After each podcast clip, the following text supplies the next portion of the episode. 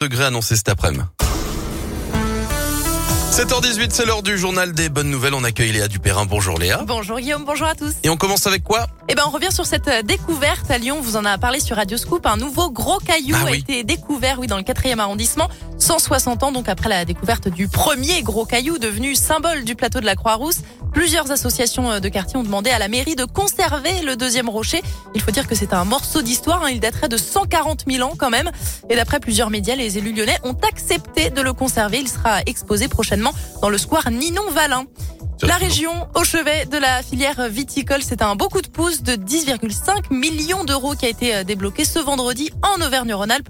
Le but étant de répondre aux enjeux climatiques et sociétaux, mais aussi de développer le tourisme autour de la filière viticole. Il suffira pour euh, déclencher les aides de se rendre sur le site de la région. Elles seront valables entre 2023 et 2027.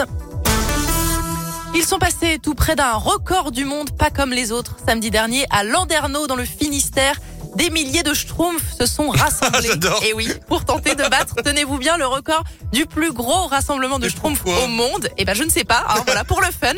Ils étaient donc 2600 corps et visages peints en bleu, bonnet sur la tête. Malheureusement, malheureusement, il manquait une centaine de participants Oh. pour valider la performance au Guinness Book. Et oui, c'est une petite ville allemande qui détient le record depuis 2019. On aura notre revanche. Bah ouais, c'est clair. Et voilà, on termine avec cette euh, chasse au trésor géante lancée par un artiste euh, danois connu pour ses gigantesques statues en bois inspirées de contes de fées. Thomas Dumbo a semé des indices dans le monde entier pour tenter de trouver la centième statue. Il y en a donc euh, déjà 99 hein, réparties dans plein de pays différents, souvent près d'une forêt. Et c'est au pied de ces statues que sont cachés les indices. L'artiste souhaite inciter les habitants des villes à redécouvrir la nature. La centième création du sculpteur est peut-être cachée tout près de chez nous. C'est Y a ça. peu- y a pas Ouvrez un- les yeux. Il y aurait pas un peu de mégalomanie là-dedans Ah bah, euh, c'est un petit Hein coup marketing. J'ai hein. caché les indices au pied de mes statues que vous pourrez admirer. C'est pas faux. Un petit peu pas quand faux, même. hein. Pas faux. Merci beaucoup Léa, on se retrouve tout à l'heure. À tout à l'heure.